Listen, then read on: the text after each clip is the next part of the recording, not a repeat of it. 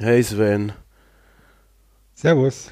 Ah, du, äh, auf Arbeit wieder irgendwie, kennst du das, so fehlender Informationsfluss. Das regt mich so stark auf. Ich war, ich war an einem anderen Standort und keiner wusste eigentlich, was da zu tun ist. Da wurde man übers Projektmanagement angetriggert und die bekommen neue Sachen und keine Ahnung, du bist da da, kein Mensch weiß irgendwas. Ich stehe dann da dort, ich hatte Gott sei Dank alles dabei, aber ich, du musst das selber, diese ganzen Infos zusammen ja, suchen. Ah, Ganz das, schlimm. Das nervt Furchtbar. mich volle Kanne. Hast du das auch irgendwie manchmal? Das ist ekelhaft, ey. Ja, also wir, wir haben gestern so im Vorbeigehen erfahren, dass äh, unser Vorgesetzter nächste Woche im Urlaub ist und der Geschäftsführer auch und mein Teamleiter auch. Und das heißt, ich bin jetzt irgendwie nächste Woche dann da und wenn irgendwelche Entscheidungen getroffen werden kann, ich darf sie nicht treffen. Und die komplette Hierarchie über mir ist weg und ich denke so, oh, komm. Alter, Geil. geht's noch? also, wenn, wenn es doch eine Woche liegen bleibt, dann heißt es, äh, ihr habt eure Arbeit nicht gemacht. Oh, das, das regt mich so auf. Ja, das ist echt so kacke, aber boah, weißt du was? Was echt gut ist, das ist jetzt nämlich alles egal. Denn wir sind ab jetzt abgetaucht. I do not aim with my hand. He who aims with his hand has forgotten the face of his father. I aim with my eye. I do not shoot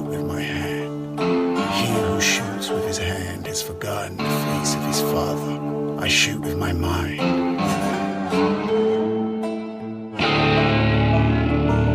I do not kill with my gun. He who kills with his gun forgotten the face of his father. I kill with my heart.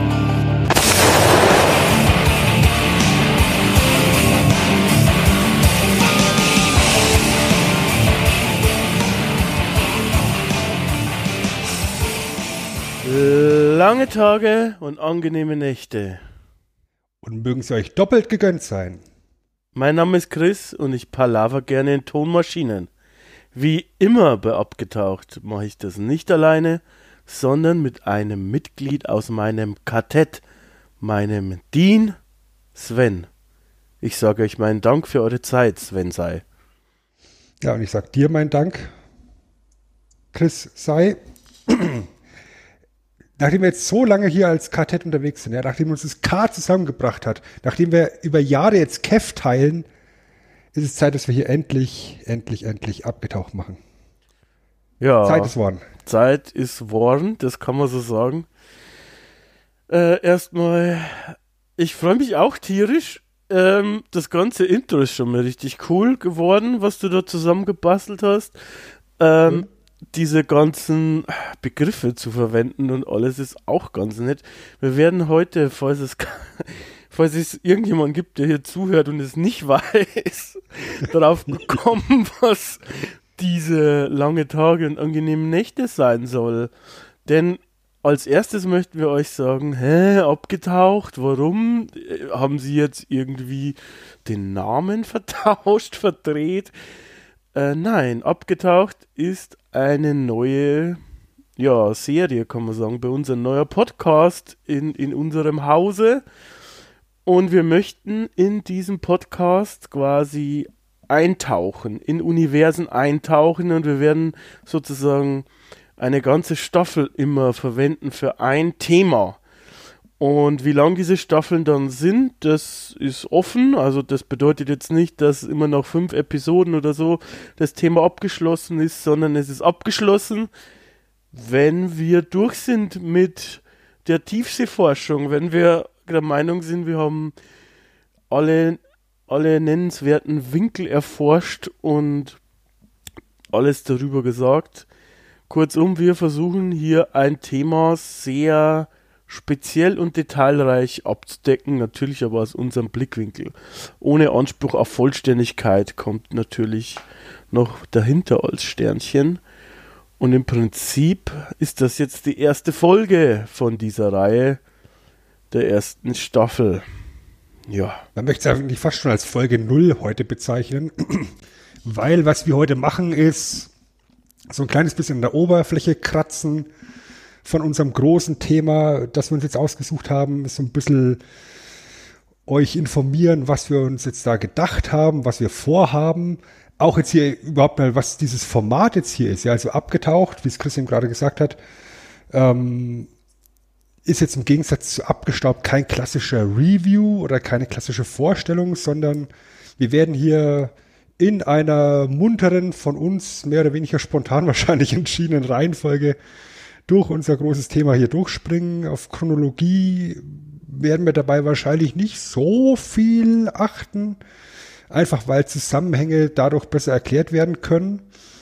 Deswegen an der Stelle schon mal eins vorneweg, ganz wichtig, Spoilerwarnung. Wir werden mit Sicherheit ähm, über Ereignisse der Geschichte uns hier unterhalten, die vielleicht zu einem späteren Zeitpunkt erst passieren und deswegen sollte euch das bewusst sein, wenn ihr uns hier hört, dann solltet ihr die komplette Geschichte des dunklen Turms von Stephen King intus haben.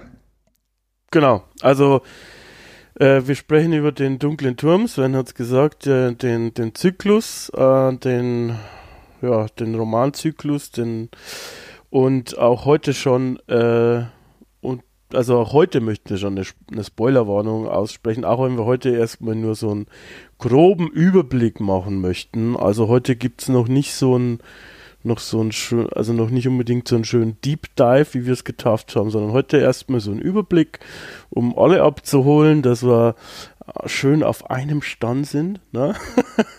Mhm. ähm, dennoch. So eine schöne Diskussionsgrundlage schaffen, wie es mal so schön sagt. Genau, dennoch wird es ähm, werden wir Charaktere nennen und so weiter, ähm, die man dann auch, oder dass man auch als Spoiler äh, verstehen kann. Dementsprechend raten wir euch allen, die es noch nicht gelesen haben und ein kleines bisschen Western und, und Fantasy in sich tragen, äh, an dieser Stelle Pause machen äh, und Den dann kompletten Zyklus lesen und dann wieder Play alternativ auch wunderbares das äh, Hörbuch euch reinziehen, dann, also wenn ihr jetzt sofort auf Pause drückt und euch schnell die Hörbücher am Stück reinzieht, dann hören wir uns in 133 Stunden wieder. Die Hörbücher kann ich auch nur empfehlen, die sind hervorragend gelesen und super. Und ich kann fast nicht mehr normal lesen, also ich kann, nachdem ich mal die ein, zwei Bücher gehört habe, kann ich es fast nicht mehr lesen, weil mir, oder ich höre auch immer die Stimme, weil der macht Roland so geil. Der macht den so gut. Ähm, ja, genau. Ah, Sven, jetzt haben wir so ungefähr gesagt, was abgetaucht ist. Ähm, aber warum eigentlich? ja, also ich spreche jetzt einfach mal für mich.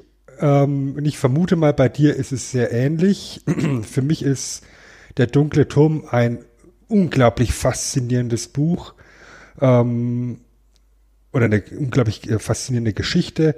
Ein Epos, der sich vor keinem anderen Epos verstecken muss. Ähm, ich bin seit meinem, lass mich kurz überlegen, ganz grob, 14. Lebensjahr Stephen King Leser und bin relativ schnell auf den Trichter gekommen, dass es mir sehr gut gefällt, dass er seine Geschichten miteinander verbindet. Aha. Ja, also ich bin relativ spät erst zum Turm gekommen, ja, mit, mit 18 oder so. Ja. Aber ich habe im Vorfeld eben schon äh, festgestellt bei seinen ganzen Geschichten, die ja oft im, im Bundesstaat Maine angesiedelt sind, dass man da so eine gewisse Chronologie der Geschichten auch hat oder eben auch Querverweise mal zwischen den, den Büchern. Und dann bin ich mehr oder weniger wie die Jungfrau zum Kind zum dunklen Turm gekommen. Und äh, ich fand das Setting so unglaublich faszinierend. Und je weiter du in diesem Buch kommst, umso mehr denkst du dir, okay, das kennst du jetzt aber aus der und der Geschichte und das kennst du jetzt aus dem, dem Buch. Und wenn du das dann, wenn du einmal durch den Turm durch bist und dann weitere Stephen King Bücher liest und dann denkst, okay, das kenne ich aus dem Turm, dann merkst du erstmal, wie unglaublich wichtig dieser Zyklus für das Gesamtkunstwerk ist, was ein Stephen King erschaffen hat. Ja. Ähm, kann ich nur im Prinzip zustimmen. Äh, noch einmal äh, für alle zum Mitschreiben genau besprechen hat. Über den Zyklus von Stephen King, jemand, der das noch nie gehört hat. Stephen King ähm, wollte, das fand ich auch spannend, hat er ja dann jetzt in den ja, Revisionen von den Büchern hat immer so relativ lange Vorwörter, sage ich mal. Ähm, und da hat er ja auch geschrieben, er wollte diesen dieses Epos unbedingt schreiben. Er wollte seinen eigenen ja, seinen eigenen Herr der Ringe schreiben. Also er hat wohl ähm, immer oder hat wohl als Leser äh, ist er diesem Epos sehr aufgeschlossen gegenüber gewesen und er wollte so seinen eigenen Tolkien schaffen, sag ich mal. Und so ging er ran an das Ganze und es ist es am Ende auch geworden. Und ich bin eine Sache, einer Sache bin ich eigentlich im Nachhinein sehr froh. Was ungewöhnlich ist für mich und ich glaube auch generell ähm, ist es so, dass ich die Liebe zum dunklen Turm erst sehr, sehr, sehr spät entdeckt habe. Ähm, und zwar erst vor sechs oder sieben Jahren. Das heißt, da war ich schon 437. Und ähm, dementsprechend war das auch schon aus der Kindheit und so heraus. Und das passt jetzt eigentlich gar nicht mehr so gut zum, zu, zu unserem Retro-Universum, weil wir ja da eigentlich auch hauptsächlich Sachen besprechen aus Kindheit und Jugend, die uns dann irgendwie auch im Nachhinein geprägt haben. Aber ich fand den dunklen Turm äh, tatsächlich für mich selber so immer noch so gut und so mm, so in meiner Vorstellung entsprechend von einem coolen Universum, was auch in meiner Kindheit geprägt worden ist. Und ich sehe da tatsächlich, auch wenn die Linie ein bisschen krude ist, weil sie so nicht ganz stimmt, die Liebe zum Western ein bisschen geweckt in Saber Rider, Galaxy Rangers, äh, Marshall Bravestar, da hast du ja auch starke Western-Elemente tatsächlich. Und ähm, ich hatte da schon gerade auch meine, meine heiße Phase nochmal mit äh, den Italo-Western zu der Zeit. Und ich habe die noch immer und immer wieder verschlungen. Da haben wir auch in, in Abgestaubt schon mal über, ähm, über diese Western gesprochen, in zwei glorreiche Halunken. Äh, also in der, Ab Abges in der Abgesode. Abgesode, das ist auch ein schönes Wort. In der abgestaubten Episode zu den zwei glorreichen Halunken. Und mh, mm, da in diese Phase fiel das hinein. Und man muss vielleicht eins über mich wissen, ich weiß nicht, ob ich das schon mal irgendwo erzählt habe, ich bin immer von Geschichten fasziniert. Ich halte mich auch für einen Geschichtenerzähler teilweise tatsächlich im positiven Sinne und mich faszinieren Geschichten immer und eigentlich egal bei was. Also ähm, wenn ich Comics habe, dann dann geht es mir da um die Geschichte. Wenn ich Videospiele spiele, geht es ganz oft auch um die Geschichte, nicht nur. Da gibt es auch manche Videospiele wie was weiß ich, Super Mario oder andere, die einen Coop-Aspekt haben bei Gameplay oder Zusammenarbeit, mich fasziniert, aber gerade wenn ich alleine Sachen spiele, geht es um die Geschichte. Ähm, ich schreibe manchmal immer noch, ähm, also tatsächlich Kurzgeschichten. Um, irgendwie bin ich immer von Geschichten fasziniert und diese Geschichte hat mich so gehuckt tatsächlich. Und jetzt kommt der lange Kreis zu dem Anfang, den ich vor fünf Minuten vor diesem Monolog äh, versucht habe zu, aufzumachen. Ähm, ich bin sehr froh, dass ich es erst zu spät ähm, entdeckt habe. Ganz einfach, weil ich es, glaube ich, für mich früher nicht so würd, also wenn es früher gekommen wäre, hätte ich es nicht so würdigen können und ich hätte mich, glaube ich, nicht so stark verliebt. Das eine. Und das andere, wenn es gar irgendwie noch vor 2000 gewesen wäre, hätte man gar nicht alle Bücher haben können. Und äh, das wäre furchtbar. Willkommen in meiner Welt. das wäre total furchtbar gewesen. Äh. Ich, ich mache jetzt mal an der Stelle weiter, weil bei mir war es ja, wie gesagt, so, ich, ich bin mit so 1997 oder so zum Turm gekommen, habe dann sehr schnell nacheinander die ersten vier Bände gelesen. Ja. ja Schwarz, Drei, Tod und Glas.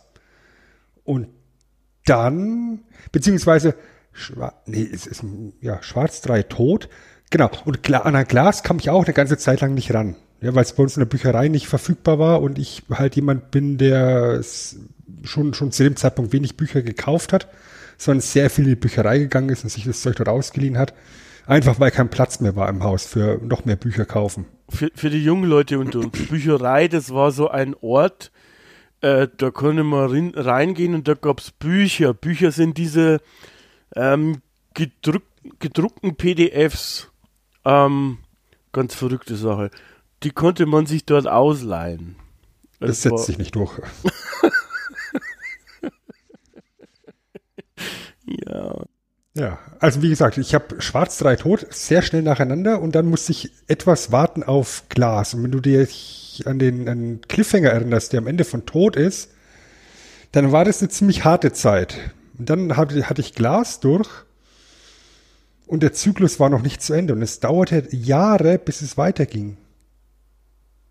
Jetzt ging er erst 2003 dann weiter mit, mit, mit, mit Wolfsmond. Ja. Insofern war dann immer so eine gewisse Pause, so ein gewisser Abstand dazwischen, bis ich die Geschichte weiterlesen konnte. Ähm, hat mich trotzdem total fasziniert und ein paar Jahre später habe ich wirklich mich mal in so einer konzentrierten, wochenlangen Aktion hingesetzt und habe den ganzen Zyklus von vorne bis hinten am Stück durchgelesen. Ja, alle sieben Bände, ja, Wind gab es zu dem Zeitpunkt noch nicht, ähm, am Stück durch. Einfach um die Geschichte nochmal wirklich in, in geschlossener Form aufzusaugen. Und als du die nochmal nacheinander gelesen hast, war das aber die erste Revision, sozusagen, also ohne, ohne Revision, oder? Das war noch die Originalfassung tatsächlich. Ja. ja, und das ist eben was, was mir eben aufgefallen ist, dann zu dem Zeitpunkt auch schon, ähm, dass man in der deutschen Übersetzung zwischendurch den Übersetzer gewechselt hat und auf einmal komplett andere Terminologie teilweise verwendet worden ist. Ja, da, da war ich dann auch schon in meiner Übersetzerausbildung damals, in meinem Übersetzerstudium, wo die Terminologie hoch und runter eingepredigt wird. Und auf einmal hat sich die Welt nicht mehr weiter bewegt, sondern weiter gedreht. Und das ja. war, nee, oder andersrum. Und das war seltsam. Ja, ähm, das kann ich nachvollziehen. Es ist ja auch so, dass er, äh, ich glaube dann, beziehungsweise er und sein Team, sage ich mal, hat ja da auch seine Assistentin dafür ex extra engagiert, die ja auch diese zwei tollen Bücher gemacht hat über die Hintergründe sozusagen vom Turm. Ähm, dass er mit ihr zusammen das nochmal irgendwie alles, äh, alles auch äh, durchgearbeitet hat und nochmal auch die ersten Bücher insofern leicht überarbeitet hat, dass manche Formulierungen anders gemacht wurden oder dass, wo es Sinn machte, auch irgendwie Namen eingesetzt hat, die es dann in späteren ähm, ja, Büchern gab oder wenn die falsch waren, ich glaube, da gab es auch ein paar Stellen, dass die dann sozusagen richtig gemacht wurden.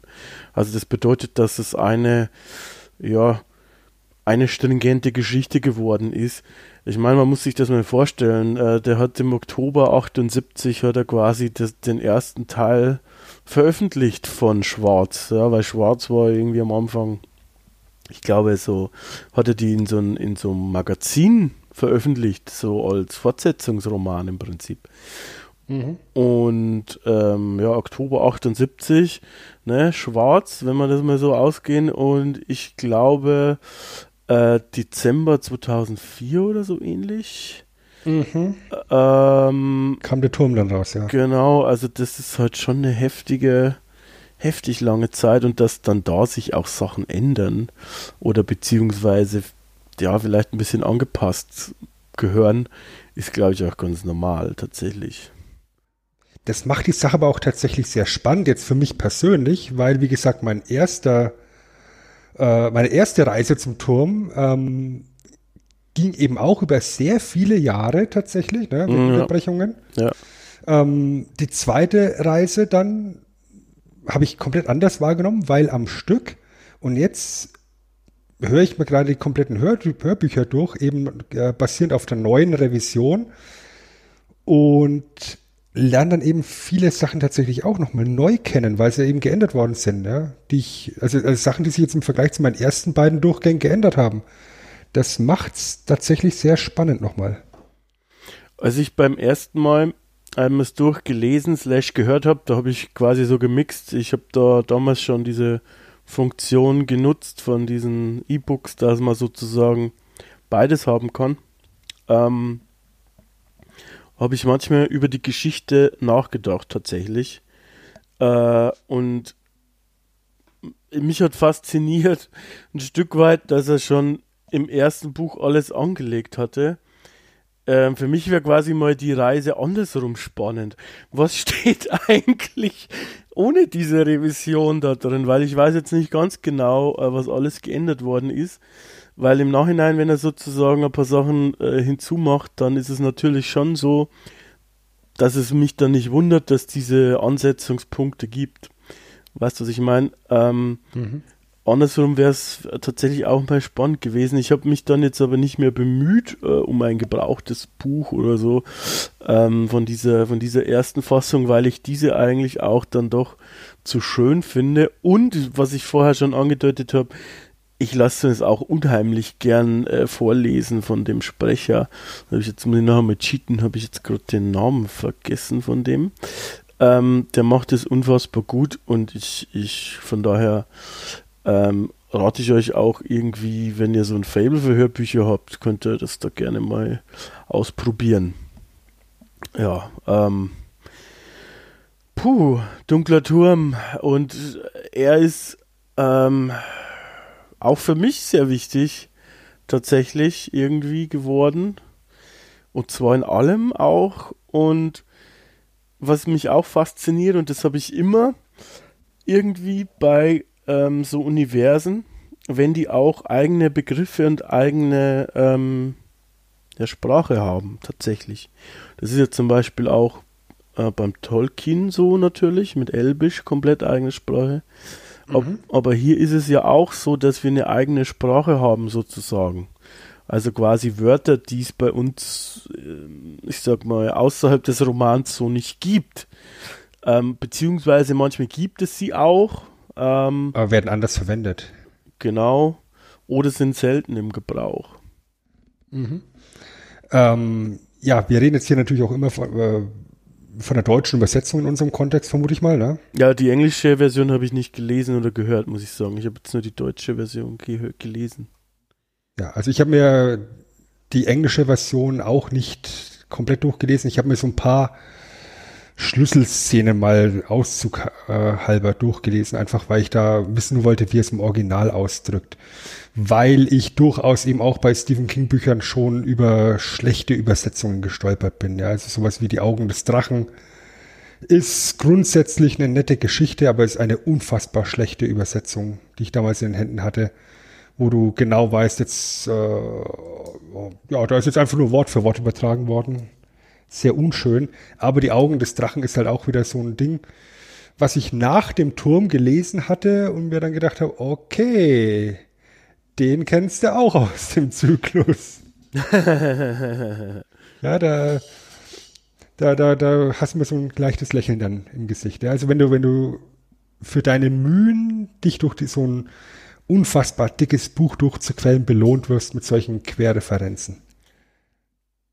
Ja, genau. Also ähm, um Leute, vielleicht gibt es tatsächlich ein, zwei, drei Hörer, die hier zuhören und tatsächlich die ja, die Bücher und so jetzt nicht kennen, wie du, glaube ich, schon gesagt hast, es ist halt irgendwie, ähm, er vernetzt alles und würzt alles mit Sachen, die er mag. Und das ist irgendwie schon sehr speziell. Also was meine ich damit? Äh, er hat ja sowieso, glaube ich, generell in seinen Büchern ist es so, ähm, dass immer wieder Gegenspieler gleiche Namen haben und so viele Sachen spielen ja auch immer in Main oder fast alle. ähm, und dass du so immer auch irgendwie das Gefühl der Verbundenheit hast oder dass das irgendwie so lose in einem Universum ähm, zusammenhängt. Und das hast du hier auch. Und hier ist es halt noch krasser, dass Figuren aus anderen ja, Romanen eben auftauchen und nicht nur angedeutet so sind, also nicht nur zufällig den gleichen Namen haben, sondern es ist augenscheinlich die Figur. Genau. Und ähm, vielleicht gehen wir jetzt hier an der Stelle schon direkt in den ersten Spoiler rein, weil es halt einfach so ist, dass sich im Lauf des dunklen Turmzyklus immer mehr rauskristallisiert, dass der dunkle Turm nicht nur das Zentrum von Rolands Welt ist, also der, der, der, der Hauptfigur, sondern das Zentrum aller Welten. Ja, wir reden ja nicht, nicht nur von einem Universum, sondern von einem Multiversum. Und das ist auch nicht nur auf diesen Zyklus des dunklen Turms bezogen, sondern eben tatsächlich im erweiterten Sinn das gesamte Werk des Stephen King hat diesen Turm in der Mitte als, als Zentrum.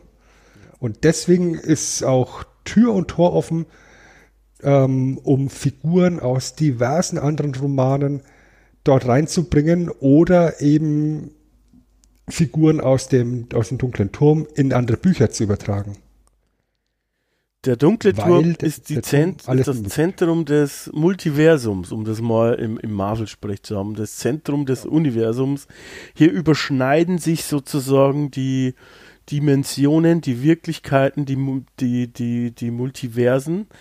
Ähm, der dunkle Turm existiert in jedem. Ähm, muss nicht immer als Turm sein, meistens als, oder als Rose zum Beispiel. Ähm, und der überschneidet sich auch in unsere Welt. Und also jetzt in ein New York oder in eine Welt, in der eine Figur lebt, die Stephen King heißt. Ähm, und sozusagen der alles aufschreibt, was so passiert, sozusagen. Ähm, das heißt, es ist ein ganz, eine ganz interessante, vielschichtige Idee ähm, und hat halt, wie du sagst, den Nebeneffekt, dass sich alles miteinander ja vereinigt. Also, dass du plötzlich dann eben irgendwie Figuren hast aus Brennen muss Salem oder so irgendwas, ne? Ähm, und das ist halt, als wenn du King-Fan bist, was ich ja eigentlich gar nicht bin, weil das ist nämlich der zweite Hammer. Ich bin kein King-Fan, weil ich keine, ich mag, also ich bin Schisser. Ich, ich lese keine Horror-Sachen, ich schaue auch keine Horrorfilme normalerweise. Dementsprechend habe ich gar nichts gegen Stephen King oder so. Äh, ich mag halt einfach mich nicht gruseln. Dementsprechend kenne ich aber auch nicht so viele Sachen von ihm. Und mich hat es trotzdem so gehuckt. Und jetzt stelle ich mir dich vor oder eigentlich wahrscheinlich fast alle anderen ähm, Leser vom Dunklen Turm, wenn du dann plötzlich, wenn du King-Fan bist und du liest dann irgendwie diese Namen und denkst dir so, what the fuck? What mhm. the fuck ist denn hier los? und das ist ja nochmal ein zusätzlicher Kick und wie du gesagt hast, das ist auch irgendwie belohnend. Irgendwie, wenn du alles kennst, ähm, ja, wirst du belohnt dafür eigentlich. Mhm. Wie gesagt, ich bin ein sehr großer Stephen King-Fan. Ich habe mich auch durch solche für mich vermeintlichen Gurken wie Hearts in Atlantis durchgequält äh, und bin dafür belohnt worden, weil ich eine Figur aus Hearts in Atlantis letztendlich im Turm wiedergefunden habe. Ja. Wo ich mir denke, okay, da macht's auch wirklich Sinn, dass er auftritt. Verdammte Axt, das ist, das ist eine unglaublich wichtige Figur geworden im, im, im Turm. Und wenn ich jetzt Hearts in Atlantis nicht gele äh, gelesen hätte, dann wüsste ich halt, ja, das ist jetzt hier halt Ted und äh, ja, schön. Hallo Ted. ja, willkommen in meiner Welt. Hallo Ted. das, Schöne, das Schöne ist halt dadurch, dass der Tom eben so das, das Zentrum des Multiversums ist und praktisch die Tür öffnen kann in alle Richtungen, kannst du natürlich in diesen Zyklus auch alles, was du willst, reinbringen. Aus allen zeitlichen Epochen kannst du Figuren oder, oder, oder Wesen reinbringen. Ja, dir, dir ist Tür und Tor offen, dass du auf einmal Vampire mit reinbringst in die Geschichte. Du kannst anfangen mit Science-Fiction-Zeug, mit Cyborgs. Es ist alles plausibel, ja. Alles ist erlaubt im dunklen Turm. Und das ist eben auch was, was die Faszination für mich ganz stark ausgemacht hat. Weil du fängst eigentlich an mit so einem klassischen Western-Setting. Ja. Ja, das, du, du liest, du liest schwarz und es ist ein klassischer Western. Und du hast, also ich weiß nicht, wie es dir geht, ich habe die ganze Zeit Clint Eastwood vor Augen, wenn ja. ich wenn ich schwarz lese, ja. Also für mich Was auch klar ist der Roland der Blonde so ein bisschen. Ja, genau. Ja. Und und im Endeffekt ist das so, dass auch ähm, The Good, The Bad and The Ugly ganz stark eben Einfluss genommen hat auf die Stilistik und die Figur des Roland. Das hat Stephen King ja auch zugegeben. Ja, hat er gesagt. Ja, das ist, dann, das, das ist ja der nächste große ähm, Einfluss neben Herr der Ringe. Ja, und du hast da dann eben so ein Badass wie Clint Eastwood vor Augen, wenn du Roland und seine Abenteuer liest. Ja, und du beginnst halt mit diesem ganz klassischen Western-Setting. Hinten raus wird's dann schon sehr mysteriös. Und dann im Lauf des, der, der weiteren Bände wird es teilweise sehr, sehr skurril mit Zeitreisen, mit Hightech-Zeug, mit Dystopien, auch wunderschöne Rückblicke, wo du denkst, okay, jetzt sind wir hier voll im Bereich der Lagerfeuerromantik bis zu einem gewissen Grad. ja, also das ist, das, das, das hat schon was. Da, da geht halt echt viel und das ist halt unglaublich vielschichtig, diese Geschichte. Ja. Er, er, äh, wie du schon sagst, das erste Buch ist da in der Hinsicht, obwohl ich, ich liebe dieses erste Buch, ist aber in der Hinsicht noch relativ, ich würde fast sagen, einsilbig oder einschichtig oder, oder eindimensional. Ne? Du hast halt nur diese Ebene dort in der Wüste sozusagen. Es wird dann anders, ähm, je länger es geht, nachdem du merkst, dass es da übersinnliche Sachen gibt, aber okay. Ähm, aber ansonsten, spätestens dann mit Jake und dann auch mit dem Palava, ne? Ähm, mit, mit dem schwarzen Mann, ist es, merkst du, da ist mehr. Und was mich halt auch so fasziniert und immer mitnimmt, ist irgendwie auch so eine Mischung aus spannend erzählt und irgendwie aber auch nicht zu viel preisgeben weil eigentlich weißt du am Ende von schwarzen Scheißdreck, um es mal so zu sagen. Du, also am Ende von Schwarz kann ich überhaupt nicht darauf schließen, dass das alles passiert, was passiert. Genau. Ähm, und das geht halt so weiter. Ich meine, er, er trifft eine fucking, weiß ich nicht, Krabbengestalt, die ihm einen Finger ab abschneidet, äh, abzwickt. Ähm, es ist, er, er, er findet Türen, die in andere Dimensionen gehen, im Prinzip in andere Realitäten, in andere Gehirne, in äh, es ist, es ist, dann wird es halt ziemlich abgefahren und es ist nicht so, dass es erklärt wird. Äh, ich weiß nicht, ob Hörer von uns zum Beispiel so Bücher kennen wie, ich höre gerade so ein bisschen und lese gerade so ein bisschen die drei Sonnen, so ein drei Sonnenzyklus, ein Sci-Fi-Roman. Ich mag ja Sci-Fi, ich, ich lese sehr viel, also sehr viel. Wenn ich was lese, oft Sci-Fi. Und da ist es halt so, das alles, wird alles genau technisch erklärt. Immer alles ins Haarkleine sozusagen überschweifend auserklärt. Bis zum physikalischen äh, Phänomen darunter. Und das ist hier im dunklen Turm genau das Gegenteil. Es wird dir eigentlich erstmal nichts erklärt. Du bist im Prinzip genauso schlau wie Roland. Eigentlich. Genau. Und im Endeffekt wird es auch für Roland immer irgendwo schlüssig mit K begründet. Ja, für ihn ist alles K. Ja, K ist äh, eben ein Wort aus, aus, aus seiner hohen Sprache, was unter anderem eben Schicksal bedeuten kann und ja, es ist wie es ist. Ja, das ist halt im Endeffekt dann seine, seine, äh, sein Credo. Alles passiert aus irgendeinem Grund, das ist sein K. Und er möchte ja, äh, das ist ja die Reise, das wissen wir, so beginnen wir in Schwarz, in Schwarz beginnen wir ja so, dass er den schwarzen Mann eigentlich fangen und töten will. Ähm, Wir wissen noch nicht so ganz genau warum. Wir wissen, dass der schwarze Mann nicht gut ist. Ähm, wahrscheinlich, zumindest aus unserer Sicht. Wir wissen aber in Schwarz auch schon, dass Roland jetzt auch nicht nur gut ist. Also, dass unser Haupt, also unser Protagonist ähm, auch wortwörtlich über Leichen geht, um an seine Ziele zu kommen. Ich, ähm, ich möchte an der Stelle ganz kurz den, den ersten Satz des Buchs eben zitieren, einfach weil er so unglaublich ikonisch ist und so wichtig ist. Ja. Der Mann in Schwarz floh durch die Wüste und der Revolvermann folgte ihm. Was, was für ein brillanter Einstieg in ein Buch. Ja, du hast direkt die zwei Hauptfiguren. Äh, du weißt zu dem Zeitpunkt noch nicht, wer ist der Gute, wer ist der Böse. Warum verfolgt der Revolvermann den Mann in Schwarz? Das wird dir aber auch im Lauf des Buchs nicht wirklich erklärt, warum er ihn verfolgt. Ja. Ja, also Roland hat halt diese, diese Vorstellung, er muss zu diesem, zu diesem dunklen Turm. Warum ist ihm selber, glaube ich, gar nicht wirklich klar. Er weiß nicht, was ist der Turm, er weiß nicht, wo ist der Turm. Er weiß nicht, was er dann machen soll, falls er ihn erreicht. Er ist nur überzeugt, dass wenn er ihn erreicht, dann wird das alles seine Probleme lösen.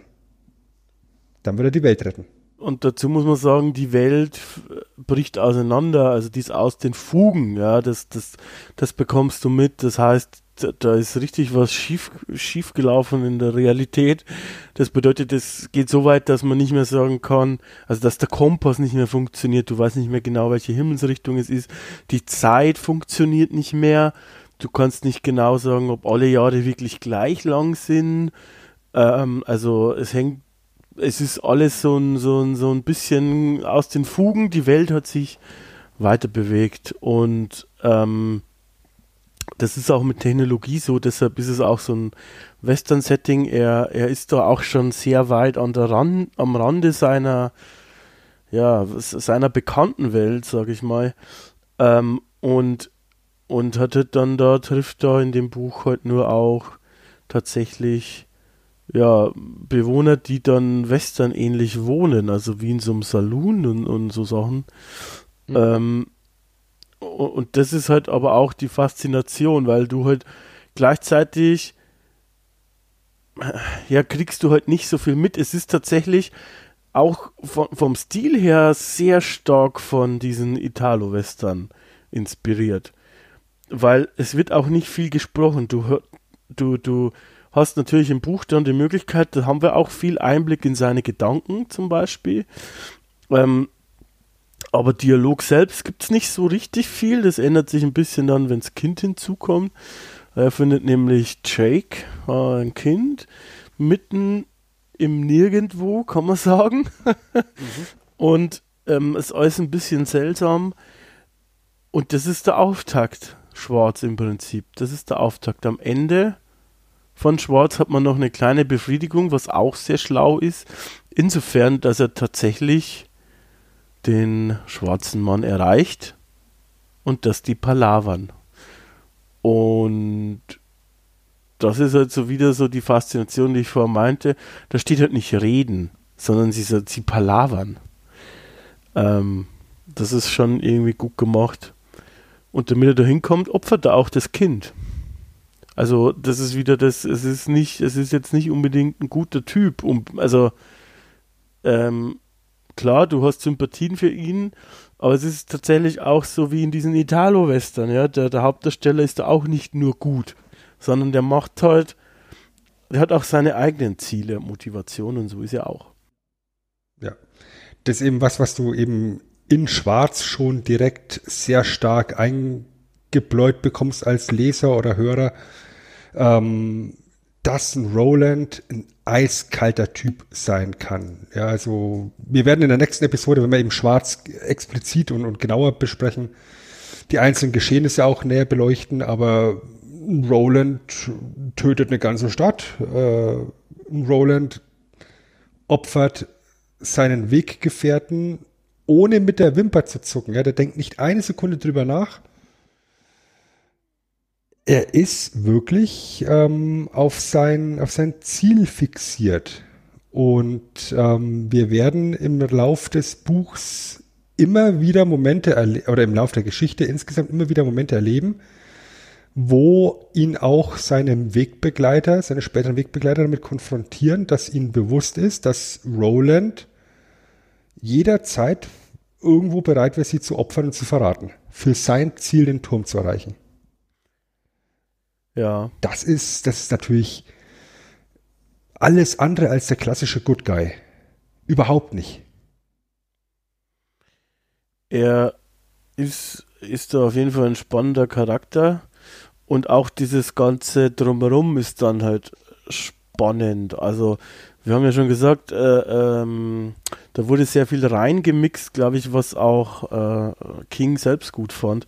Und da ist natürlich auch so ein bisschen, was man da noch erwähnen kann, auch ähm, die, die, die, die Heldensaga, das ist mir gerade der Name gefallen, weißt du, die Ritter an der Tafelrunde, Arthur, nein, mhm. äh, ja, die Arthur-Saga, ja. Arthur-Saga, genau, mit dabei, äh, weil Roland ist halt der letzte Revolvermann, der ist der letzte einer Linie äh, von Revolvermännern, die sozusagen da sind, um zu beschützen. Und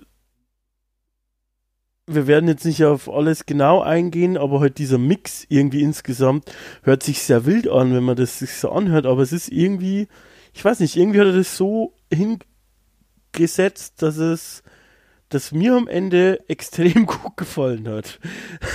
Tatsächlich.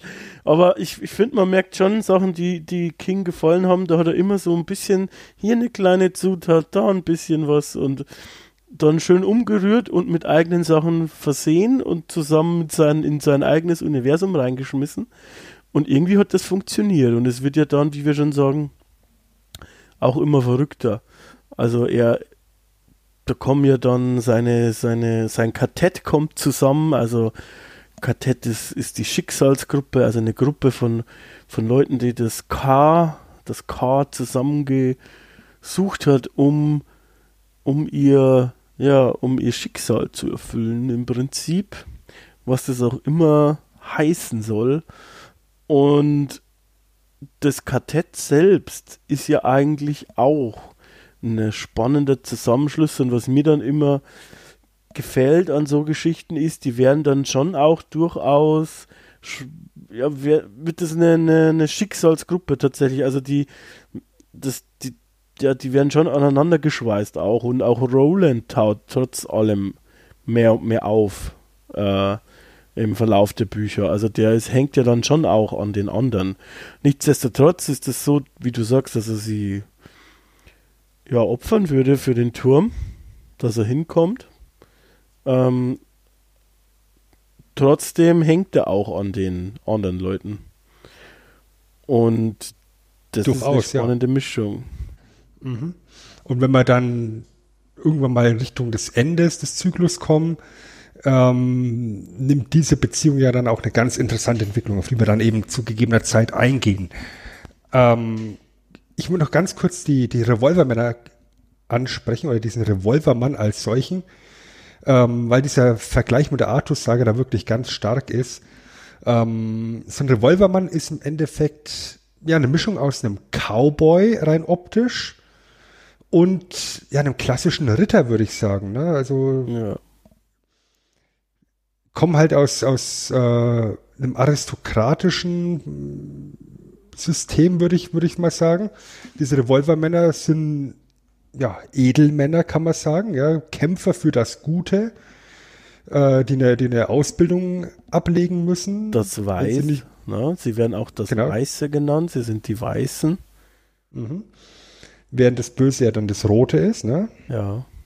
Ja, der, der, der scharlachrote König ist ja letztendlich dann der Gegenspieler. Im Englischen The Crimson King, auch schön.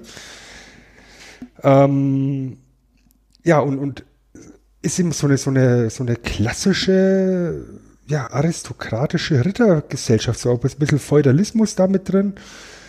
Das ist ein interessanter Mix, finde ich, ja, also, dass du dieses System mit dieser, mit dem Cowboy-Setting so schön verwoben hast. Ja, dass die dann auch ganz klassisch mit Revolvern eben schießen. nicht mit irgendwelchen halbautomatischen oder automatischen Waffen, die sie halt als sehr, ich sag mal, trivial abtun und, und ähm, unzivilisiert. Ja, also da haben wir dann vielleicht so einen Vergleich zu den Jedi, die ja auch sagen, dass Blaster unzivilisiert sind. Und diese, diese Revolver musste du ja erst verdienen und ja, das ist, das ist ein unglaublich interessantes Setting und, und im Endeffekt ist die komplette Gesellschaft, aus der Roland kommt, eben zusammengebrochen, ähm, ist vernichtet worden. Er ist der letzte verbliebene Revolver, Revolvermann auf der Welt. Und ähm, ja, um das wieder gerade zu biegen, um, um seine Welt wieder ins Lot zu bringen, ist er eben auf der Suche nach dem Turm. Und mit den er ja. Die stammen ja auch alle von Arthur Eld ab, also quasi im Prinzip, also eine Blutlinie ist es auch mehr oder weniger. Also das heißt, du kannst nicht einfach Revolvermann werden, wenn du das möchtest, sondern du musst Sohn von einem anderen Revolvermann sein und es muss auch Sohn sein. Da gibt es keine Frauen, glaube ich. Also ähm, zumindest wird es, wird es jetzt so nicht, nicht bekannt. Das ist ein ähm, ziemlich patriarchal, patriarchalisches System tatsächlich. Äh, und die werden, wie du sagst, brutalst ausgebildet auch und das schaffen auch nicht alle. Also das heißt, es geht schon im Kindesalter los, das wird auch im ersten Band beschrieben, in Rückblenden sozusagen. Und das ist jetzt so nicht so spannend, äh, nicht so spannend, ich meine nicht so ähm, äh, unbedingt erstrebenswert aus unserer Sicht vielleicht, aber es ist halt so dieses typische, ähm, wie so dann am Ende wie so Ritter eben, wie du sagst. Also das heißt, äh, dass die halt auch ein hohes Ansehen haben und die dürfen halt Revolver haben, was sonst keiner haben darf. Mhm. Das muss man auch dazu sagen. Also diese Revolver sind dann besonders. Sie werden auch ständig als besonders beschrieben. Sie haben, sie sehen auch besonders aus. Sie sind übergroß eigentlich. mit, mit diesen edlen Sandelholzgriffen, wie sie mal beschrieben Genau. Und das ist, sind, sie sind das Beschützer, der Beschützer des, des Landes im Prinzip. Eigentlich. Ja. Mhm. Und es wird ja dann auch im, im Lauf der Geschichte eben erklärt, dass, dass eben jeder, der diese Ausbildung zum Revolvermann macht, eben so eine Mannbarkeitsprüfung ablegen muss. Im Normalfall so im Alter von 18, so roundabout. Ja. Kannst auch später machen oder eben auch früher, aber wenn du es mit 25 noch nicht gemacht hast, dann, dann ist halt vorbei, dann wirst halt einfach nur Bürger. Und wenn du deine Prüfung nicht bestehst, dann wirst du halt in die Verbannung geschickt. Ja, ja dann, dann, ja, dann, dann, dann, wirst du einfach in die Wildnis geschickt. Das, das ist halt auch ähm, ein interessanter Punkt. Und das kommt im Laufe der Geschichte dann später auch nochmal eben zum Tragen, dass dann eben durchaus Leute weggeschickt werden, die mit dieser Entscheidung nicht sehr glücklich sind, die dann eben zu sogenannten Verwüstern werden, ja, oder, oder auch Regulatoren. Auch da eine schöne Querreferenz zu, zu Regulators aus, aus, aus, aus dem äh, Stephen King-Universum. Das ist schon, das ist schon ein sehr, sehr interessantes Setting, meiner Meinung nach. Auf jeden Fall. Ja. Finde ich auch. Die, aber du merkst eben schon im ersten Buch eben in Schwarz, wie da, wie da Roland aus seiner Jugend ein bisschen erzählt, dass da schon einiges auch im Argen war, dass, dass die Gesellschaft am Köcheln war, dass das eine Revolution im, im Raum stand. Dass Leute eben mit, mit diesem, mit diesem äh, politischen System nicht mehr ein, einverstanden waren. Aber da gehen wir dann im Deep Dive genauer drauf ein, würde ich sagen. Ja, das ist ja dann auch in den nächsten ja, Büchern wird es ja auch nochmal genau gesagt, sozusagen, dass da ja dann eine Revolution ist im Prinzip eigentlich. Und was ich auch noch sehr interessant finde, äh, als Teil des Settings ist ja dann eben nicht nur, dass wir eben diese Western-Welt haben mit diesem feudalen System, sondern ich finde auch die zeitliche Einordnung sehr interessant, weil du halt die ganze Zeit eben mit so, ja, den typischen Western ähm, Elementen konfrontiert wirst. Ja, Roland kommt in die Gegend, hat einen Maulesel dabei. Die Leute sind mit Kutschen unterwegs und Pferden und er hat einen Revolver. Und im Lauf des ersten Buchs kommst du dann in eine unterirdische Mine, so, so, so ein ja. Berg, Tunnel, wo ja. halt ein alter Bahnhof ist, also ein hochtechnologisierter Bahnhof, der allerdings außer Betrieb ist, weil er schon seit Ewigkeiten eben nicht mehr verwendet worden ist. Und das ist der erste Moment, wo du denkst, okay, wo genau sind wir jetzt hier zeitlich? Was ist da passiert in dieser Welt, dass es so ist, wie sie ist? Weil sie war ja scheinbar schon mal moderner. Ich bin da übrigens über die Rocket Beans reingekommen, wie bei manchen so Dingen, weil Simon ständig davon geschwärmt hat. Ähm, und dann habe ich mir gedacht, Western und so, cool. Und weißt du, was ich am Anfang gedacht habe? Weil in der Stadt ähm, kauft er doch auch Fleisch und alle wohl, und, und er ist doch unglaublich, also er hat anscheinend auch Geld ist für ihn egal. Er hat wohl sehr viel Geld, wird einem klar. Und er wollte ähm, Fleisch, äh, nicht mutiertes Fleisch, kein Muti-Fleisch. Ich habe gedacht, wir sind vielleicht in einer postapokalyptischen Welt am Anfang. Genau, das ist auch irgendwo so naheliegend, wenn du das, wenn du, wenn du dir das, äh, die ersten Teile eben durchliest. Das es gibt, gibt ja haufenweise mutierte Tiere und du denkst so, okay, das äh, Vorlaut halt, ne? Ja. Atomkrieg, das Irgend so übliche halt. Ja. Mhm. Was wir halt so kennen, aber scheinbar ist was noch krasseres passiert in der Welt, wie wir später kennenlernen. Ja. Und dann spätestens auch mit drei wird es noch strange und die Vermischung nimmt auch immer mehr Fahrt, also mehr, was heißt Fahrt auf in Anführungsstrichen, ähm, du siehst ja dann auch plötzlich, je weiter die wandern, dann auch dann die ganze Gruppe sind dann plötzlich, naja, auch mal Autos da, die komplett irgendwie, naja, schon äh, verrostet oder irgendwie schon sehr, sehr lange herumstehen müssen. Roland erkennt gar nicht, dass es Autos sind, also er kennt es nicht, aber die anderen aus der Gruppe, die wissen im Prinzip, weil die halt mehr oder weniger aus New York, äh, also ein paar Leute aus, aus unserer Zeit mehr oder weniger, äh, plus minus 80er, 70er Jahre sozusagen, geholt werden zu ihm äh, und die Reise dann mit bestreiten müssen. Also ist nicht so, dass die gefragt werden eigentlich. Äh, die können auch gar nicht zurück. ähm, dementsprechend ist das, war das auch ein Punkt, den ich irgendwie sehr spannend fand. Da gab es dann schon immer wieder so Einbrüche von modernen, ja, modernen Anlagen. Das hast du immer wieder, dass du so moderne Sachen siehst, Maschinen der alten Welt sozusagen, bevor sich die Erde weitergedreht hat. Und das ist halt schon auch irgendwie spannend und du merkst aber auch gleichzeitig durch das, wie es beschrieben ist, auch durch die Namen zum Beispiel und so, dass das aber nichts mit unserer Realität zu tun hat oft. Es wird ja zum Beispiel in Glas im Rückblick auf, auf Rolands Jugend ja auch erklärt, dass in Mages irgendwelche Ölfelder stehen. Genau. Und Ölpumpen am Laufen sind, aber genau. keiner oder, oder fast, ja, ja, ist ja wirklich so. Keiner weiß, wie sie bedient werden oder, oder wie, wie das Öl raffineriert wird. Genau. Ja, im gleichen Atemzug, wenn ich mir die Graphic Novels angucke, und mir dann eben die Armee von John Farson angucke und dann diverse Panzer da sehe, dann denke ich so, okay, das ist schon, das ist schon krasser Scheiß, was da passiert. Also, das sind die Waffen der Alten, heißt es dann ja. in dem Kontext. Also reden wir von einer Welt, die irgendwann mal deutlich technologisierter war. Ja, ich meine, wir haben, wir haben im Laufe des, des, äh, der Geschichte Monorail-Bahnen die da, die da eine wichtige Rolle spielen.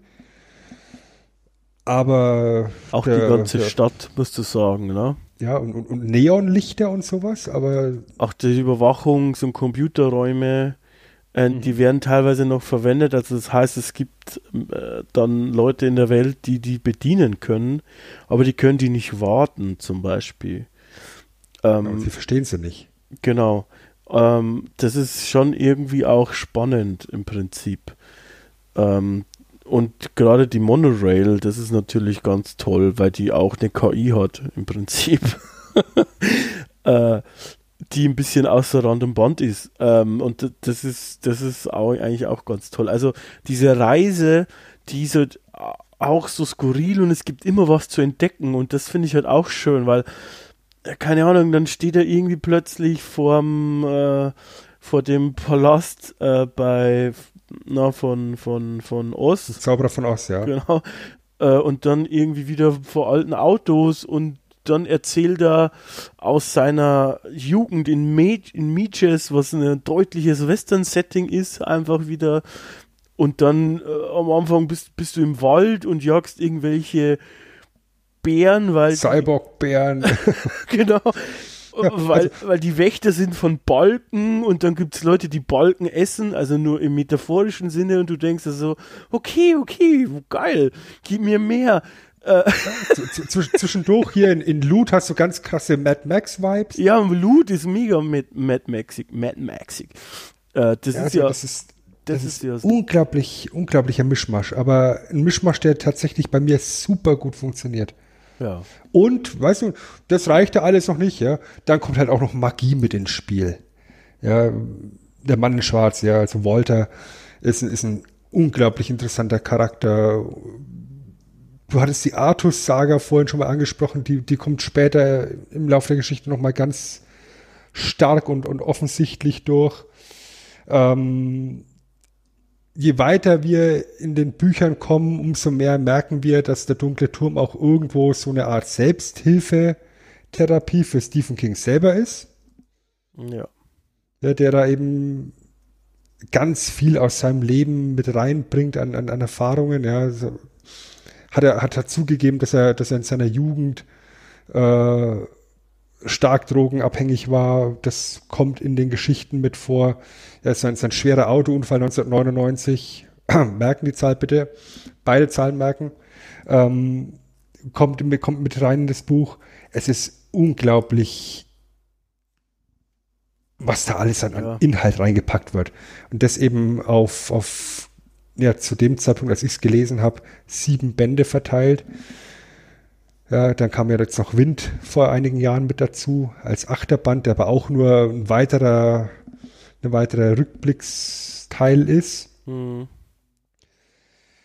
Und dann hat mein, mein kleines Fanherz so einen kleinen Freudensprung gemacht, als ich mitbekommen habe, dass es Graphic Novels geben soll dazu. Und da habe ich den ersten in der Hand gehabt und denke so, das ist richtig geil. Ja, das ist, vom Marvel-Zeichner-Team mitgezeichnet. Vorwort von Stephen King mit Bonusmaterial, mit, mit ähm, Entwurfszeichnungen, mit Kartenmaterial. Und es beginnt im Endeffekt in der Jugend von Roland und endet ähm, in drei, also im zweiten Buch sozusagen. Und ja, nach 16 Graphic Novels ist da leider Schluss. Und da geht es auch leider nicht mehr weiter. Das zieht sich ja auch so ein bisschen um den dunklen Turm drumherum. Also ähm, da gab es ja schon oft irgendwie Pläne, es zu verfilmen und irgendwie zu adoptieren in andere Medien sozusagen. Eine Verfilmung gab es ja über die wir vielleicht eher erstmal den Mantel des Schweigens hüllen wollen, denke ich. Ähm, also zumindest wollte ich es mir dann nicht antun. Ich weiß nicht, ob du es überhaupt gesehen hast. Ich habe nur gelesen, es hat nicht sehr, sehr viel dann am Ende mit, mit allen zu tun. Ist natürlich auch schwierig, ähm, so ein Epos über sieben Romane dann zu verfilmen. In ähm, einem 90-Minuten-Film. Und, Oder 100 Minuten. Ähm, ja, das, was ein bisschen schade ist, ich glaube, dass dieser Film auch dazu beigetragen hat, dass die Amazon-Serie abgesagt worden ist letztes Jahr. Das hätte ich zum Beispiel spannend gefunden, sozusagen. Ich glaube, dass eine Serie besser zu diesem Material gepasst hätte, weil du in der Serie dir viel mehr Zeit nehmen kannst, auch das Universum zu zeigen. Ähm, und leider hat sich aber Amazon gegen die Serie entschieden. Ich hätte das gerne gesehen mit richtig viel Kohle tatsächlich, ähm, was da draus ja werden könnte. Ähm, und weißt du, was mein bevorzugtes Medium an der Stelle wäre tatsächlich? Ja, ich denke, wir müssen irgendwo am Ende unseres Deep Dives mal über den Film reden. Ähm, und warum ich nicht glücklich mit ihm bin, aber mich mit ihm arrangieren kann. Ich würde auch tatsächlich sagen, Serie wäre natürlich das, das Format, was, das Format der Wahl, einfach weil du dir mehr Zeit lassen kannst, aber ich würde das eigentlich am liebsten animiert sehen, so im Stil wie Netflixes Version von Castlevania. Warum? Weil du eben mit animierten Serien deutlich mehr spielen kannst, mehr Action reinpacken kannst, ähm, zu einem günstigeren Preis, meiner Meinung nach.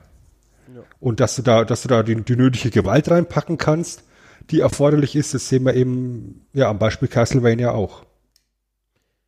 Wäre natürlich auch günstiger gewesen dann am Ende. Ja. Also sowas könnte ich mir sehr gut tatsächlich vorstellen. Ähm, du wirst natürlich immer irgendein Fanboy vors, ja. vors Knie treten, ja, weil, weil irgendeiner immer sagen wird, das ist aber nicht so, wie ich mir Roland vorgestellt habe. Aber ja, ich glaube, das wäre tatsächlich das geeignetste Medium, um das irgendwie auf den Bildschirm zu bringen. Was ähm, ich noch kurz abschließend einmal zu dieser Serie ähm, sagen wollte, die glaube ich hätte äh, auch irgendwie zum Film eine Verbindung haben sollen. Die ist zwar viele Jahre vorher, ähm, also quasi, die sollte zeigen, wie Roland zum äh, Revolvermann wird, beziehungsweise die jungen Jahre als Revolvermann sozusagen äh, und wie er eben den Mann in Schwarz trifft und sowas. Äh, das ist das Einzige, was mir dann vielleicht nicht so gefallen hätte. Also nicht diese, der junge Abschnitt, sondern die Verbindung zum Film. Ich hätte die ganz weggelassen einfach. Mal gucken. Es ist natürlich wie immer so Sachen können wiederkommen, kann auch jemand anders machen, aber letztes Jahr hat es äh, Amazon abgelehnt. Ähm, es gab wohl einen Piloten, aber der war wohl nicht gut genug, so wie man lesen konnte. Von daher ist vielleicht auch ganz gut, wenn wir es nicht sehen, weil eines hat diese Reihe definitiv nicht verdient. Schlechte Qualität, würde ich sagen. Das muss dann schon ja, ober, oberes Regal sein. Egal was da kommt, ob animiert oder sonst irgendwas. Ich persönlich hätte ja auch gern mal tatsächlich ein Videospiel. Das fände ich spannend. Und zwar nicht direkt mit Roland, sondern eher irgendwie aus der Zeit, als mh, mm, die Revolvermänner noch irgendwie im Saft waren und Gilead auf seiner Hochphase irgendwie oder so und du spielst da einen der Revolvermänner als so ja Action-Rollenspiel. Das finde ich schön. Aber gut. Ja, wobei du halt dann wieder den Sprung hättest zum, zum Herr der Ringe, wo du ja auch mit den verschiedenen Zeitaltern eben schon rumgespielt hast als äh, Computerspielefirma. Ja, aber also das, das, das, das kann man, das kann man schon machen und, und grundsätzlich wäre es tatsächlich ein sehr interessantes Setting.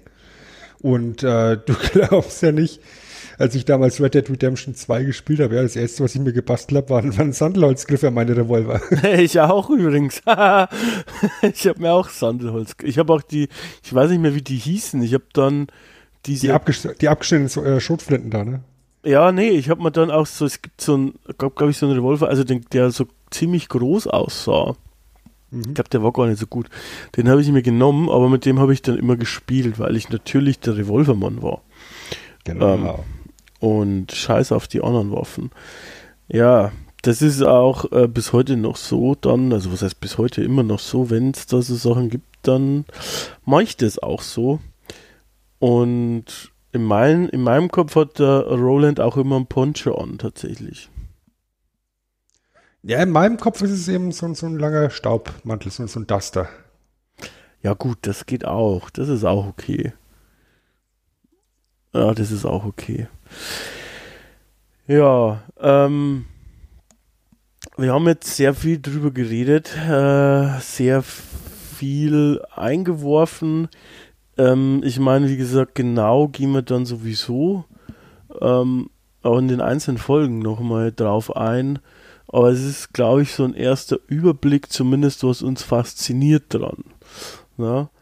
Ähm, ich weiß nicht, wollen wir noch auf irgendwie so einzelne Charaktere oder irgendwas eingehen oder möchten wir einmal drüber sprechen, vielleicht, wie es, wer dieser King ist? oder möchten wir einfach nach Hause gehen, Sven? Was möchtest du machen? Möchtest du nach Hause? Also, da ich ja schon zu Hause bin und äh, noch ein bisschen Zeit habe, können wir auch durchaus noch ganz kurz äh, Stephen King mal erwähnen. Ja, ich meine, der Name ist jetzt schon oft gefallen. Ich meine, wir müssen jetzt hier nicht eine ewig lange Biografie von Stephen King runterrattern. Das würde tatsächlich hier den Rahmen sprengen. Ähm, was wir jetzt eben schon gesagt haben, ist, dass der dunkle Turm eben praktisch sein, sein substanzielles Werk ist. Ja, der, der Mittelpunkt von allen seinen Büchern letztendlich. Ähm, dass er seine persönlichen Erfahrungen mit, damit reingebracht hat, haben wir auch schon erwähnt. Um das Ganze einfach noch formal rund zu machen. Der Mann ist äh, 1947 geboren in Portland, in Maine. Ist auch heute noch aktiv, ist heute auch immer noch einer der meistgelesenen Autoren, einer der meistgelesenen Horrorautoren, ganz spezifisch auch aller Zeiten. Ähm, hat jetzt tatsächlich erst vor ein paar Jahren das Glück erfahren, dass das endlich angefangen wurde, seine Bücher ordentlich zu verfilmen. ja, weil Stephen King-Verfilmungen gibt es viele. Gute Stephen King-Verfilmungen, not so much. Ja, ein ja, paar gab es schon. Green Mile also, zum Beispiel fand ich schon ganz cool. Ja, das war ganz cool. Und ich mochte auch tatsächlich die ursprüngliche Verfilmung von Ace. Ja. Ich mochte auch tatsächlich die Miniserie äh, aus den 90ern zu The Stand, ja, wo ja jetzt aktuell auch eine, eine neue Serie läuft. Ähm, darüber hinaus wird schon schwierig mit Stephen King Verfilmungen. Ja, da kam jetzt dann erst eben mit der Neuverfilmung von Ace auf einmal nochmal ein ganz neuer Hype drauf und man hat beschlossen, oh, da könnten wir vielleicht mal tatsächlich ein bisschen auf die Qualität achten und ähm, ja, mal gucken, was sich da in den nächsten Jahren noch ergibt. Es gibt ja diverse, sehr interessante Settings eben im King-Universum, die man da vielleicht noch angehen könnte. Ähm, schau mal. Ja. Äh, bei ihm ist halt spannend, dass er sich nicht, nicht nur, ähm, also in Bezug auf den dunklen Turm, dass er auch da im Vorwort ganz offen, also das hat er dann sowieso zu seiner Drogensucht und sowas gestanden hat und die auch so halb thematisiert da drin oder nicht nur halb. Ähm, er hat das fand ich auch cool, er hat auch in Interviews gesagt, er hat äh, Romane geschrieben und weiß gar nicht mehr, dass er die geschrieben hat. Ähm, von daher ja, und ganz zentrales Ding für ihn war persönlich ähm, wohl dieser Autounfall. Und das wird auf jeden Fall verarbeitet im dunklen Turm. Und er geht ja da auch so weit, dass er selber Figur ist. Also, das ist schon, da war ich beim ersten Lesen sozusagen, also einfach, ich bin ja einfach reingegangen, hab gelesen und beim ersten Lesen habe ich mir gedacht, hm, war ich mir noch nicht so ganz sicher, ob das jetzt genial ist oder schon auch ein bisschen größenwahnsinnig. Also eins von beiden. So in dem Sinne, dass du dich selber als Autor richtig als wichtigste Figur fast rein, ähm, fast rein äh, schreibst. Ähm, macht alles Sinn, keine Frage, no hate. Also es ist, macht komplett Sinn im Universum, alles was er beschreibt und so. Es, es ist Sinn, es ist nicht nur so, dass das drin ist, damit es drin ist, aber ich fand es trotzdem irgendwie nett, ähm, sozusagen.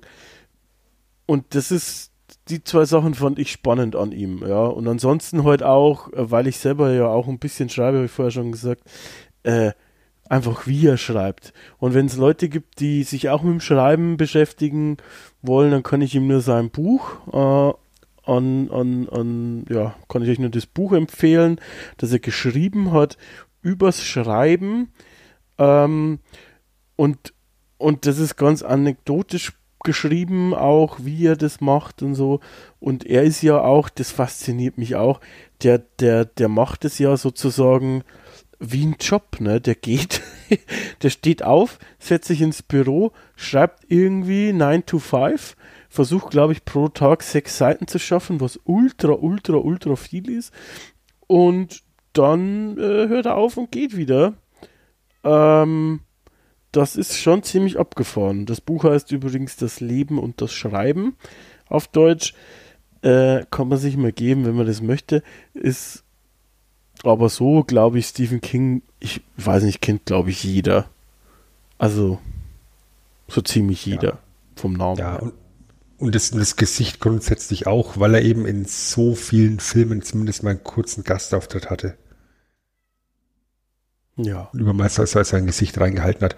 Was ich jetzt noch ergänzend sehr schön finde bei den, bei den Büchern zum Dunklen Turm, ist auch jedes Mal dieses Vorwort vorne dran. Ja.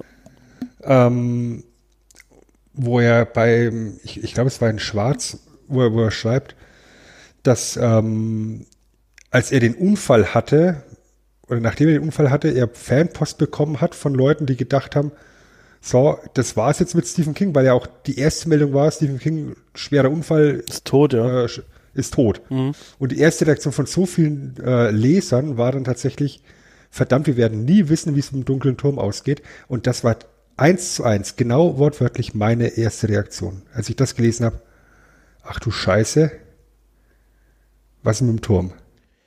Ja, er schreibt ja da auch, dass ihm Leute geschrieben haben, die äh, Krebs haben.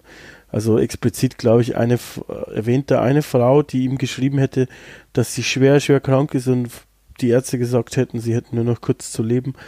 Und, und bitte nur einmal zurückschreiben, wie es ausgeht und sie wird es keinem verraten. Und er hat gesagt, er konnte es nicht, weil er es nicht wusste. ähm, und ich glaube, also wenn du so Briefe kriegst und so, boah, dann musst du, das muss was in dir auslösen. Und dann musst du es auch fertig kriegen auf die eine oder andere Art. Was mich tatsächlich interessieren würde, mal ohne, ohne vielleicht, um genau darauf einzugehen, wie findest du denn eigentlich das Ende? Das Ende ist, also ich finde es brillant.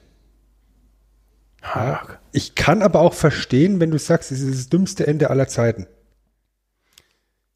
Ich, ich glaube, da gibt es nicht viel Grau dazwischen. Es ist entweder das dümmste Ende aller Zeiten oder das brillanteste Ende aller Zeiten. Was ich allerdings schön finde, ist, dass es fair ist. Dass es dir als Leser die Entscheidung gibt, was du für ein Ende haben möchtest. Ja, ähm, das ist lustig, weil ich würde mich selber wahrscheinlich insgesamt so ein bisschen eher auf die graue Seite packen, hätte ich gedacht, weil als ich, also meine erste Reaktion, ja, als ich es fertig gelesen habe und ich habe es dann gesuchtet für meine Verhältnisse, weil, naja, ne, ich habe auch recht lange gebraucht, weil ich halt für Bücher immer recht lange brauche. Und ich hatte dazwischen auch eine Phase, wo ich nicht gelesen habe. Das heißt, ich habe, glaube ich, schon für alle sieben Bücher, weiß ich nicht, eineinhalb Jahre oder so ähnlich gebraucht oder zwei oder keine Ahnung. Und dann bin ich am Ende und für mich war es so ein, ja, da du keine Filme oder Serien schaust, weißt du vielleicht nicht, wie es bei Lost war, aber wie, wie so, ein, so ein kleines Letting Down irgendwie. So, okay, das ist jetzt der Ausweg, den er sich gebaut hat. Ähm, damit es auch irgendwie Sinn macht, weil das wird ja natürlich auch für, für dich als Leser so krass aufgebaut. Was ist in diesem scheiß dunklen Turm? Was ist denn da drin? Was ist, was geht denn da ab? Ähm, und das ist im Prinzip, mh, mm, war das meine erste Reaktion, eher enttäuscht. Aber als ich das Buch weggelegt habe und immer wieder dann drüber nachgedacht habe, auch immer wieder mal, fand ich es eigentlich immer besser und ich würde jetzt sagen, ich finde, das ist das beste Ende, was er sich oder was man machen hätte können, wahrscheinlich. Es passt perfekt. Es macht absolut Sinn. Und um ehrlich zu sein, würde ich, ich hätte mittlerweile wieder Bock, ich würde gern wissen, wie es weitergeht. ich würde gern wissen, was ist jetzt anders tatsächlich. Ähm, also ich sag's mal so, ähm, ohne jetzt eben zu viel über das Ende zu verraten, es ist aus meiner Sicht auch das einzige logische Ende, wenn du dir die Geschichte auf, äh, aufmerksam durchliest, ja. Da gibt es so viele Momente, die, wenn du dir das Ende anguckst, absolut klar dann werden, wo du denkst, okay, das hat eigentlich da schon drauf hingedeutet und hier schon drauf hingedeutet. Und das Ende ist auch letztendlich der Grund, warum ich mit dem Film eben kein großes Problem habe. Ach so, ja, ja, verstehe. Ja, und ähm, natürlich kann ich, kann, ich, kann ich nachvollziehen, wenn Leute sich hinhocken und sagen, sie haben jetzt tausende von Seiten durchgelesen und dann kommt das. Kann ich verstehen, wenn, wenn, wenn Leute da pissig sind. Absolut. Ja, weil es wirkt auf den ersten Blick wieder, wieder, wieder easy way out. Genau. Aber auf der anderen Seite ist es aus meiner persönlichen Warte heraus im Kontext dieser Geschichte eigentlich auch tatsächlich das einzig wahre Ende. Und ich finde es absolut brillant, wie das Buch, wie, wie dieser Zyklus endet. Ja. Und was ich da auch nochmal von dir wissen möchte, weil wir werden übers Ende öfter noch sprechen und sicher auch mal ausgiebig diskutieren. Aber ich möchte hier, und vielleicht ändert sich das ja auch während unserer Diskussion oder unserer Reise, wir reisen ja jetzt auch nochmal durch den Turm, wir begleiten ja auch nochmal jetzt alle ähm, zum Turm hin. Vielleicht ändert sich da ja auch ein bisschen was bei dir oder bei mir. Und denkst du, äh, wir, wir spoilern ja eh, also denkst du, dass Roland dann irgendwann mal komplett ankommt. Also, dass er die Iteration durch hat. Dass er nicht nochmal von vorne anfängt. Oder ob es sozusagen äh, der Zweck ist, immer wieder irgendwie, jetzt kriegt er dann, das hat das Horn, beim nächsten Mal kriegt er was weiß ich was. Und dann geht's weiter. Also ist er irgendwann mal fertig mit seiner ewigen Reise. Mit seiner ewigen ich glaub, Journey. Ich glaube tatsächlich nicht. Ich glaube, der ist ja tatsächlich endlos gefangen. Okay. Weil letztendlich der Weg das Ziel ist. Ja. Ich glaube, das ist auch die Aussage tatsächlich. Ja, und, und wenn ich jetzt die Graphic Novels mit, noch mit dazu nehme, ähm, diese, dieser Leidensweg, diese, diese Lebensgeschichte des Roland Duchesne ähm, von vorne bis hinten, ich weiß nicht, ob, ob, ob die jemals gut ausgehen kann, so wie, wie, du, wie du eben ein, ein Happy End vor Augen hast. Aus meiner Sicht ist, ist, ist Roland Duchesne ein tragischer Held, der ja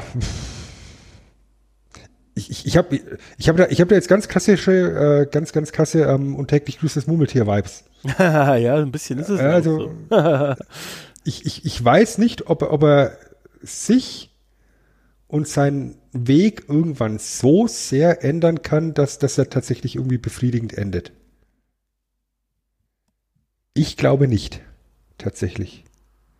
Weil er ja auch immer wieder ähm, ja, am Anfang steht.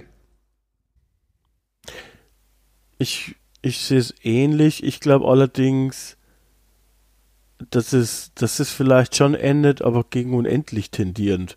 Also, dass er quasi immer, er kriegt immer ein Hilfsmittel mehr und macht es dann besser oder wird, dann wird irgendein Detail anders und es, dann wird es besser. Also, so als Beispiel, vielleicht hat er dann irgendwann sind nicht mehr zwei Balken äh, betroffen, sondern nur noch einer oder sowas. Und irgendwann, ähm, keine Ahnung, äh, ja, weiß ich nicht, äh, opfert er vielleicht Jake so gar nicht am Anfang oder irgendwie so oder äh, dass sich vielleicht irgendwann so Sachen immer, immer, immer ändern und besser werden, so ganz leicht. Aber ich denke, dass es sozusagen gegen unendliche Durchläufe sind. Und dass eigentlich auch dieser Weg dann das Ziel ist, sozusagen. Und da sind wir jetzt eben wieder im Bereich der Multiversen weil er dann halt nicht nur verschiedene, also du, du hast ja nicht nur verschiedene Welten, die gleichzeitig nebeneinander herlaufen, sondern eben auch verschiedene Zeitebenen. Ja, ja. Vielleicht muss irgendwann mal die Tür erscheinen, wo er sich selber trifft. Ja, bei, bei den, eigentlich müsste ja auch so sein, dass er zum Beispiel irgendwann, weil, weil wir lernen ja unsere Zeit, also wo, wo King lebt irgendwie, die Zeit geht ja nicht rückwärts, heißt's. Das bedeutet aber auch, dass er irgendwann nicht mehr King treffen kann oder dass da irgendwas, also dass diese Ebene irgendwie wegfallen muss, sozusagen bei den Durchläufen. Irgendwie, irgendwann. Ähm, und vielleicht hat er dann auch ein ganz anderes Kartett jedes Mal. Das könnte theoretisch auch sein. Ähm, dementsprechend, das ist schon spannend irgendwie. Und nicht nur irgendwie, sondern es ist spannend. Und ähm, da finde ich, kann man auch nochmal schön fantasieren, ähm, tatsächlich. Was, was ganz spannend wäre, wenn wir schon am Fantasieren werden, ähm, an dem Tag, an dem Stephen King hier bei uns in der realen Welt stirbt, fällt der Turm? Eigentlich schon, oder?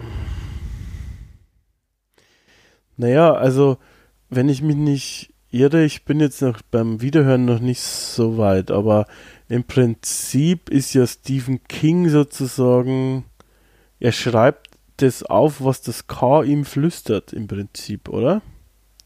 Mhm. Und aber das, was er schreibt, wird in den verschiedenen Multiversen mehr oder weniger Wirklichkeit oder beziehungsweise diese so und in unserer Welt ja, stimmt, also das war auch nicht die Rose oder so. Wahrscheinlich müsste er zusammenfallen, ja. Wahrscheinlich müsste er zusammenfallen, ja. Und dann fallen auch die anderen Universen zusammen mit rein. Mhm. Mhm. Ja. Weil ich habe jetzt kurz überlegt, äh, noch einmal schnell, wie die eigentlich in, in ich sage jetzt mal immer, unser Universum in Anführungsstrichen, also in das King-Universum, in das Hauptuniversum kommen. Das ist ja aber auch über so Portale eigentlich. Weil in die anderen ähm, ja, sind es Türen auch oft. Und bei den anderen gibt es ja auch einen Turm äh, mit der Rose sozusagen. Den gibt es ja, glaube ich, beim King so nicht eigentlich. Oder weiß man nicht zumindest. Ähm, dementsprechend, ja. Wahrscheinlich bricht es zusammen, ja. Kann ich mir vorstellen. Oder der Scharlachrote König übernimmt den Turm und alles wird noch crazier als vorher. Crimson King gewinnt. Wobei, ich finde, du hast, du hast gerade vorhin gesagt, ähm, ja, der englische Begriff ist, ist natürlich auch super, aber ich finde Scharlachroter König finde ich auch geil tatsächlich. Ja, ich mag halt diese Alliteration, ja, Crimson King. Ja, okay, gut. Aber Scharlachrot ja, genau. finde ich ist ein schönes Wort. Ich finde auch die, die Darstellung in dem Graphic Novel sehr interessant. Das ist von, von, das geht dann von einfach einem Kerl mit einer scharlachroten Kutte über ja, klassische Teufelsfratzen. Da gibt's, da gibt's die diversesten Ideen. Das ist schon auch ganz nett gemacht. Ja, das ist ganz nett gemacht, das stimmt, ja. Naja. Äh, Dann würde ich sagen, Sven. Für heute haben wir uns genug weiter bewegt. Das würde ich auch sagen. So, jetzt ähm, haben wir so einen schönen kleinen Einblick gegeben. Äh, hauptsächlich anekdotisch, was uns das hier bedeutet. Ich glaube, man konnte es schon spüren, dass es uns viel bedeutet jeweils. Ähm, und jetzt können wir noch so Sachen klären wie, okay, wie oft kommt denn jetzt eigentlich abgetaucht oder wie ist es geplant? Sven, wie oft wollen wir denn das hier eigentlich machen? Ja, also, und wir haben uns so gedacht, dass wir euch da draußen ein bisschen Zeit geben wollen, um gegebenenfalls Bücher noch nachzuholen. Wir nehmen uns die Zeit, äh, um das Ganze nochmal durchzukämpfen. Wie weit bist du jetzt aktuell, Chris? Das möchte ich nicht sagen. Okay, ich, ich, ich lasse jetzt, ich lasse jetzt einfach mal hier öffentlich die Hosen runter und ich erzähle euch gleichzeitig auch noch, wie weit ich bin. Nein, ich bin, bin noch nicht ganz im ersten fertig. Also, ähm, ich bin am Ende von Schwarz tatsächlich erst. Ja, okay. Ich bin, ich bin gerade mitten in Glas und ähm, bei den Graphic Novels habe ich jetzt den letzten, der schwarz abdeckt. Ja, ähm, also gerade das Palaver mit Roland und dem Mann in Schwarz hinter mir. Ja, also wie gesagt, wir möchten euch da ein bisschen Zeit geben, wir möchten uns ein bisschen Zeit nehmen. Äh, das Ganze ist jetzt hier kein Schnellschussprojekt, sondern was, wo wir echt viel Herzblut auch dafür haben und, und reinstecken wollen. Deswegen soll das Ganze auch vernünftig werden. Und deswegen würde ich mal sagen, so roundabout eine Ausgabe pro Quartal. Damit könnt ihr rechnen. Ja, es ist wie gesagt ähm, eine Herzensangelegenheit, weil wir beide sehr viel äh, ja, Herzblut für, diese, für dieses Universum haben und wir werden uns ausgiebig damit beschäftigen, was auch bedeutet, dass wir uns ausgiebig mit den Büchern beschäftigen und auch mit Sachliteratur dazu tatsächlich. Ähm, dementsprechend ist es auch zeitaufwendig. Wir machen das ja hier auch in unserer Freizeit und ja, dementsprechend ist es auch nicht so ganz ohne. Dementsprechend sage ich noch dreimal dementsprechend, dementsprechend, dementsprechend, dementsprechend. Ähm, Jetzt viermal, aber dementsprechend ergänze ich einfach noch. Zählen ist nicht so mein Ding, aber das ist ja. okay auch für Podcaster. Ähm, ich glaube, wir müssen nicht zählen können eigentlich, oder? Nee, wir schauen einfach nur gut aus. Und wenn ihr jetzt, wenn ihr jetzt alle noch äh, gut mitgerechnet habt, ähm, sieben Bände sind es im Normalfall. Mal schauen, ob wir Wind noch mit dazu packen. Noch diverse Deep Dives hinterher. Äh, da habe ich noch diverse Themen äh, auf der Kette. Heißt, das Ganze wird ein Langzeitprojekt hier mit abgetaucht und im dunklen Turm. Wenn wir da vier Ausgaben pro Jahr raushauen, da haben wir die nächsten zwei, drei Jährchen was zu tun. Wahrscheinlich, wahrscheinlich. Bis dahin hat sich die Welt ordentlich weiter bewegt und wir quatschen immer noch. Und wir quatschen immer noch. Aber ich glaube, für heute hören wir so langsam auf zum Quatschen. Ich möchte zu guter Letzt unserer Susanna, der guten Nick, danken. Vielen Dank für deinen Einsatz an der Twitter-Front. Schön, dass wir uns auf dich verlassen können. Ihr da draußen könnt uns auf allen gängigen Podcast-Plattformen dieser Welt hören und uns natürlich mit Bewertungen auch unterstützen. Zudem hilft uns auch bei Abgetaucht die heilige Dreifaltigkeit im Jedi-Zeitalter, nämlich liken, kommentieren und sharen. Das heißt, Mundpropaganda hilft uns, ähm, denn wir möchten natürlich auch gehört werden, Sven, würde ich sagen, oder? Möchten wir schon. Ja, das wäre schön. So. wir machen das hier gerne für uns. Aber wir freuen uns natürlich umso mehr, wenn es euch auch gefällt und wenn ihr uns dann gegebenenfalls auch gerne mal ein Feedback da lasst. Also gerade jetzt bei diesem Projekt, gerade jetzt heute hier auch mit dieser Episode 0, schreibt uns, wie es euch gefallen hat, dass wir schauen können, wo wir noch Stellschrauben haben, an denen wir drehen müssten. War es zu sehr spoilerlastig? Können wir gerne noch weiter spoilern? Spoiler, Spoiler, Spoiler. Dementsprechend dementsprechend äh, werden wir einfach unser Produkt dann anpassen für euch. nein. äh, doch, natürlich, nein. Sven, es war mir wie immer eine Freude, ein inneres Blumenpflücken, ein wohlbekannter, lieblicher Schmerz mit dir zu sprechen. Mm. du merkst immer, wenn ich ins Stottern komme, ist es Zeit aufzuhören. Vielen Dank, dass du dabei warst. Ähm, hat mir sehr viel Spaß Danke gemacht. Mich bei dir. Und ich würde ja. sagen, vergesst nicht das Gesicht eures Vaters da draußen. Wir hören uns nämlich wieder. Versprochen. Und nicht vergessen, es gibt auch andere Welten als diese.